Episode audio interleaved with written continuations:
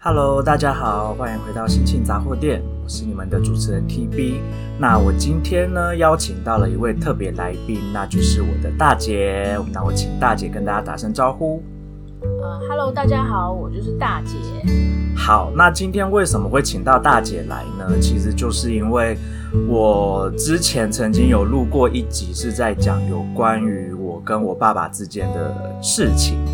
那可是呢，TB 老实说是一个在家里，因为我是老幺，所以我是一个 做事比较任性，然后有一种好像从国中叛逆期一直叛逆到前一阵子的那种感觉，就是一直以来我对于家里的事情我比较不关心，那我一直以来的脾气也比较不好，所以家里的人对我常常会有一种嗯。怎么讲呢？就是不太敢问我事情，因为就会觉得我好像会生气，我好像会不开心这样子。那其实我会这样子的很大一部分原因，是因为我知道家里有大姐在帮忙照顾家里的人，所以我可以很任性的去做任何我想做的事情。那也其实就间接的导致我对于家里的人其实没有那么的理解，尤其是对于我的爸爸。他是一个什么样的人？我特别的不懂他。那我也跟我爸感情非常的不要好嘛。那其中的原因，我前面也曾经有提过。但是今天呢，我想要请我大姐来帮我解答一些有关于家里面的人的事情。那当然，最先想要知道的就是有关于我爸的事，因为呃，大姐比我早出生了蛮多年的。那我想要知道的是在。我出生之前的家里面的状况，还有爸爸的个性性格，跟后来他在中年失业以后，整个有很大的转变，也导致我们家其实有一阵子气氛不是很愉快。所以我想要，可是因为我就是不知道我爸的成长背景，也不知道他过去曾经做了哪些事情，所以今天呢，第一件事情就是希望大姐可以来为我解答。有关于我家的老爸这个人到底是怎么样子的一个人呢？那么就请大姐大概就从你记得的地方开始讲就好了，因为毕竟也已经经过那么多年了，有些事你应该也不是记得很清楚，但是我们就记得的地方开始讲就好。那，我记得的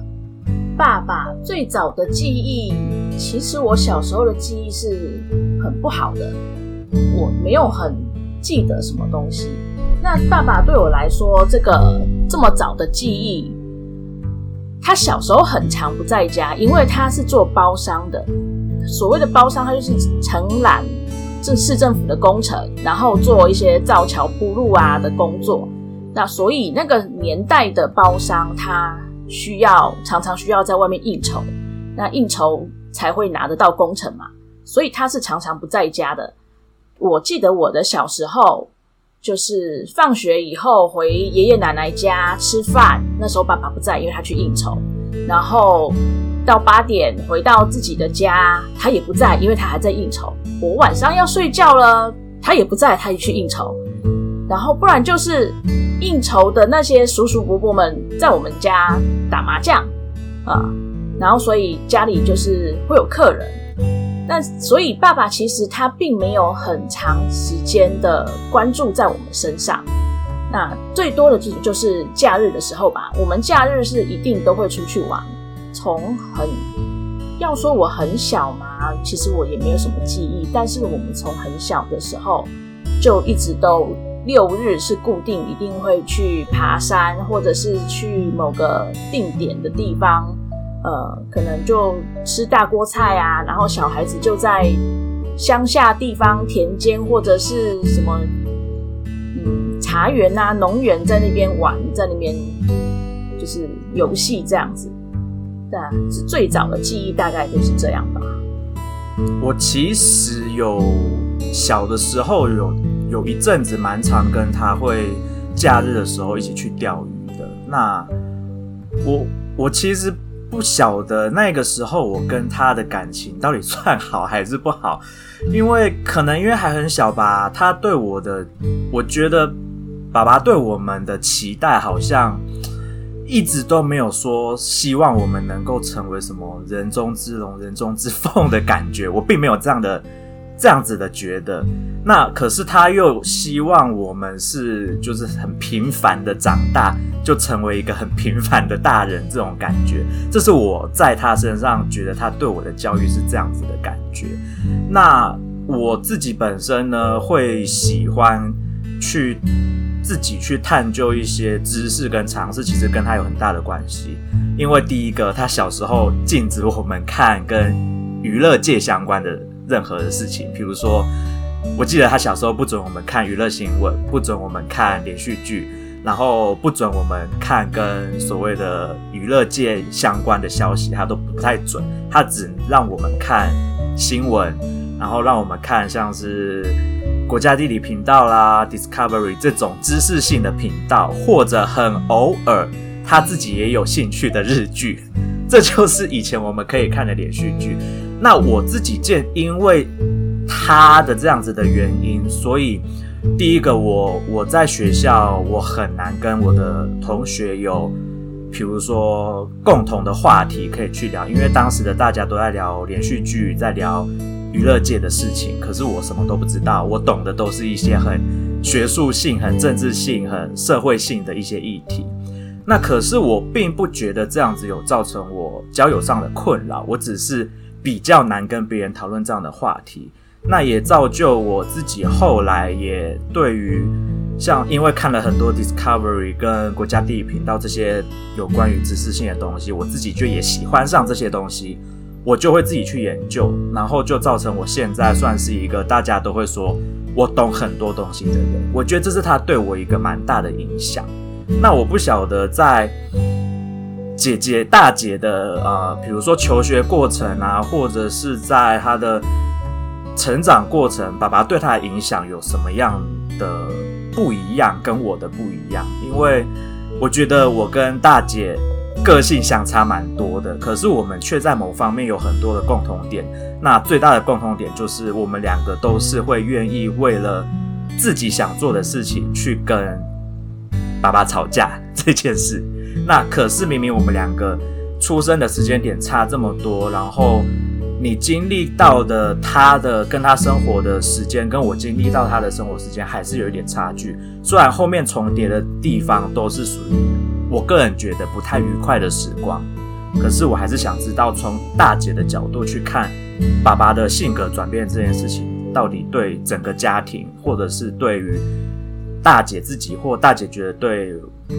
呃我，或者是我的二姐啦，或者是我们整个家有什么样的影响？这样。嗯，其实这件事情，我觉得说起来，当然就是很长的一个转变。那从小时候他很忙，根本其实没有什么时间跟我们相处，到后面渐渐的工作比较没那么多，在家的时间变长了，那当然管的地方就多了。那所以就像呃 TB 讲的的，他会对于小孩子接受的讯息，他会有。很大一部分的管控，我想他 TB 说他曾经为了就是没有办法跟同学一起讨论连续剧这种吵架大吵的事情，在我身上也发生过。那真的是一边哭一边大吼的那一种。对，我当然这次就是我觉得是一种青少年时期的一种经过吧。现在回想起来，我也觉得娱乐新闻也没什么好看的，但是对于当下的青少年来说，这是一件很重要的事情。毕竟学校的社交是占了人生那个当下的人生很大的一个部分，所以我会为了这种事情跟他吵架。那那时候他已经是算有一点中年失业在家了，他已经就是抑郁不得志。那之前 TB 有讲过的。他是一个很传统的台湾大男人，所以他会觉得他没有赚钱回家这件事情给他的心理压力很大很大。那他又会觉得说，呃，就是会没有面子。对他来说，他的面子是大于一切的人，所以的他就会觉得，呃，他家里的人家他的小孩又不服他的管教的话，他又会呃脾气又会更大，然后导致整个家庭的气氛是很。抑郁的，很闷的。我那时候放学回到家，因为我那时候时间比较自由一点，我只要一回到家里，他为了省电，不要缴那么多电费，所以他会把灯全部关掉，只开电视，在客厅看电视。那你一回到家的时候，你就会发现你整个家里面都是暗的，只有客厅前面坐了一个人在那边看电视。那电视的灯光反射到那个人身上，你就会觉得这整个空间，这整个气氛就是又更郁闷了。那他从那个时候开始，其实就是很很长一段时间的抑郁不得志。一直到后来，我们因为家里的种种因素，呃，就搬了家，然后到了搬到另外一个地方。那时候刚好我已经出社会工作了啊，因为当下有一些活动，我就介绍他到我们的里长那一边认识。那认识了以后，发现呃，因为我爸爸是一个在外，他是社交能力很强的人，所以他在外人缘真的很好。那他跟里长熟了以后，里长就邀请他参加了社区发展协会。他想说啊，反正那时候也一有一点年纪了，也不用说出去，人家问他说在做什么，他可以直接说哦，我退休了，人家也不会觉得很奇怪的年纪。所以他就很欣然接受，就是为社会奉献这件事情。那他去做了以后，他发现其实他对于社会奉献这情这件事情，他是很有热忱的，所以他。到最后，他又去新增加了去呃地震教育园区去做那个义工的工作。那一样，他做这个工作，他很认真的去学习。我那时候很佩服，因为他这样子一大把年纪了，然后所有的课他都没有漏，他都去上，然后还做笔记做什么。我觉得我上课上学都没有这么认真，但是他就是做了。然后他后面这一段时间，他就很 enjoy 在这种为社会奉献，让就是让他觉得他是对社会有付出的人，他是有一个有被需要的人，而不是说就是好像什么事情都没有做，没有成果。所以他到后面这几年，家里的气氛有比较轻松了，当然也跟整个家庭的经济状况是有。有很大的原因在啊，比较没有像，呃，那时候我们年纪还小的时候，因为没有收入，然后日子过得，虽然我是没有觉得很辛苦啊，但是他他的心理压力很大，我是知道的，所以他后面渐渐放松了，然后跟外界接触多了，再加上我觉得是我们不停的冲撞他的这个体制嘛，我们不停的碰触他的底线。然后导致他，因为小孩子大了，他也不能说，呃，再用以前那种高压的统治方法来，所以他就他的底线就不停的往后退，那我们就不停的往前进。所以我觉得到后面这几年，虽然当然有都是还有所抱怨，但是我觉得已经跟小的时候我的青少年时期那一阵子已经是差别很大了。我我觉得他其实有一阵子，我这样现在回想起来，我觉得蛮有趣的。就是我在大学的时候，那我寒暑假会回家住嘛。我我大学是在外县市念，我寒暑假会回家住。那那个时候，其实因为姐姐们都已经在外地工作，那妈妈也在上班，所以其实家里就只剩下我跟爸爸两个人。然后呢，我不晓得现在的年轻一点的听众知不知道 NTV 台这一台节目？那跟我同年纪或者是比我再年长一点的听众就知道，有以前有一台叫做 NTV 台，那它会在每天的固定的一段时间，全部会播西洋歌手的音乐录影带，就是所谓的 MV。那那个时候正好是 Lady Gaga 正红的时候。那我是一个 Lady Gaga 的迷，所以我当时就会她的 MV 只要一出现，我就会一直看。我其实每天就是固定的时间守在电视前面等着看 Lady Gaga 的 MV。那爸爸呢，就看我这样子连续看了三天同一个 MV 以后，他可能很想要跟我有话题聊，因为我跟他的感情不好嘛，我们常以前常常为了小事吵架，我就不爱跟他讲话。那可是。家里就只有我跟他两个人，他为了跟我有话题聊，他就开始问我 Lady Gaga 是谁，那我就会觉得说，诶，他怎么突然对 Lady Gaga 有兴趣？所以我就开始介绍 Lady Gaga 给他，然后他就他就也没有回说些什么，他就是默默听我在解释说，哦，他是怎么样出现的一个女歌手啊，那他是怎么样子的一个人，然后或者是我看了其他人的 MV，他也会问我说，啊，那这些人是谁？他就是想尽办法的希望可以跟我有更多的互动，可是这些互动常常都是他问完问完我之后，我回答完就据点了。因为他没有办法再跟我聊下去，但是其实我知道他想要跟我聊天，可是他找不到话题跟我聊天。甚至我大学时代，因为我念的科系的关系，我很喜欢去租一些很冷门的欧洲小品电影回家看。那他有时候会跟着我一起看。然后看完了以后，他就会问我说：“啊，刚刚那个剧情在讲什么？”可是因为你知道，欧洲的小众电影有时候真的是莫名其妙到我自己也看不懂这是什么。我真的很想要跟他去做讨论，可是没有办法做讨论。所以我其实知道，他一直以来他自己知道，他过去因为中年失业的关系，然后让他跟。家人的感情变得比较不好，他其实有想要去修补那一段感情。我知道他有试着要做这件事，可是呢，我觉得他用的方式跟我们的心态没有 match 上。他偶尔还是会想要以那种很高压的，就是他说的话就是正确的，你必须要听他的话去做这件事。可是因为我们小孩子都已经长大了，我们有自己的想法，所以。我们知道他对我们的这些管教跟控管的方式，是因为他的爱，他对我们的保护。可是，当然，我们觉得这种爱是很沉重的。我们不需要这么沉重的爱，我们需要的是更自由一点的关心的方式，而不是这种所有事情就是他说了算的这种关心方式。那因为姐姐算是最早离开家里的人，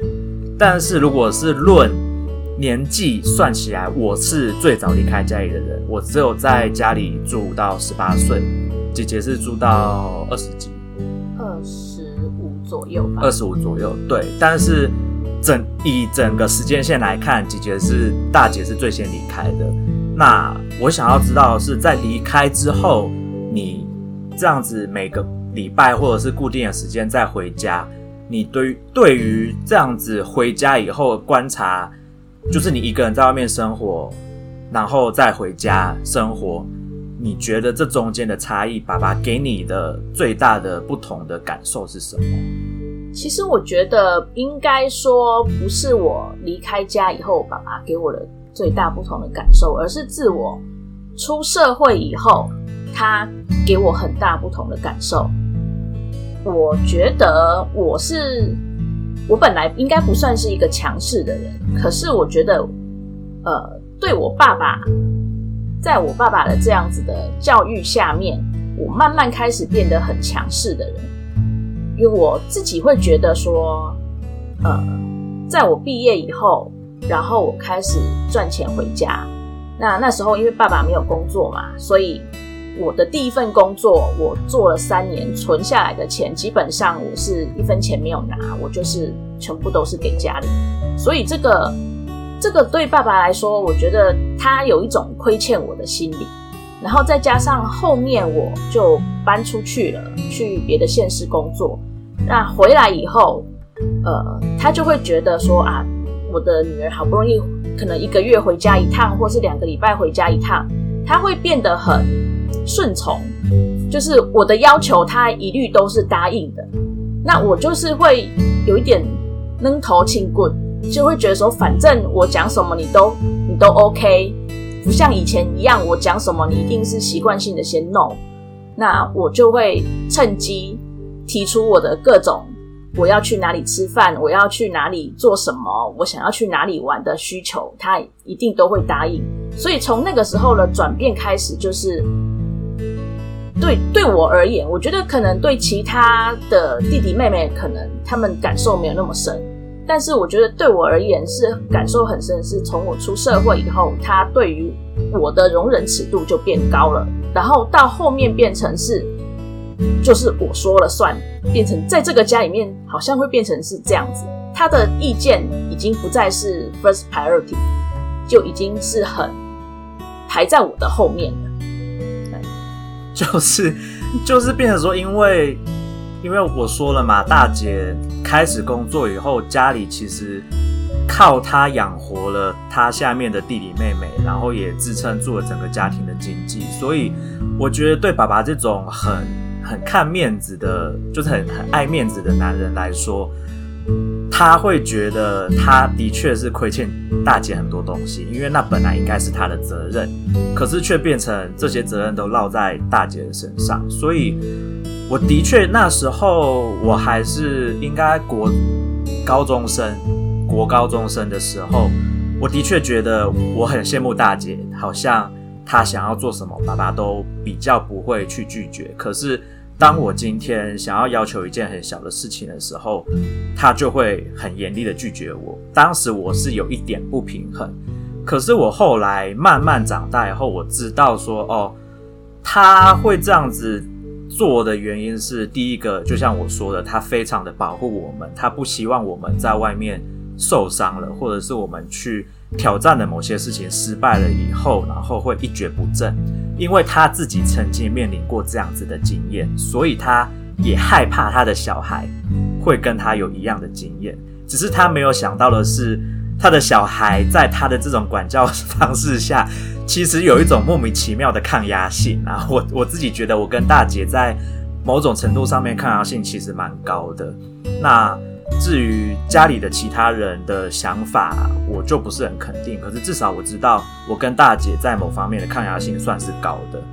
那之后我我出社会以后，我我又发现一件很奇妙的事情，就是我觉得他在管我的工作的时候，管得比我大姐还要多。我我我真的不知道那时候为什么他要管我工作管那么多，甚至啊、其实。我大姐是女生，她之前前几份工作，她必须要从家里骑着一台小五十的摩托车，骑很长的一段时间去到工业区去上班。那其实这段路程是很危险的，可是我家的老爸什么话都没有说，就让我大姐冒着危险做这件事情。那我呢？我当时人在台北，我的交通工具我也是必须要有一台摩托车骑去上班。那我的路程。相较起我大姐来说短很多，我只需要骑二十分钟，而且相较之下路程也是比较安全的路。但是我的老爸却禁止我骑摩托车这件事，甚至我请我妈把我的摩托车寄上来台北给我骑的时候，我妈还被我爸 被我家老爸臭骂了一顿。那我就觉得，对于这件事情，我觉得他是因为有一点偏心，他。太关注我了，所以他会更保护我，更不希望我受伤。那我不晓得姐姐对 对于他的偏心这件事情有没有什么样想要觉得好像不太公平，还是你会觉得其实对于他对我的偏心没有我想象中的那么大，或是你觉得其实真的太偏心了？其实我觉得没有你想象中的那么大。第一个我想讲是。那他为什么不让你骑车？是因为他觉得有另外一种更安全的方法。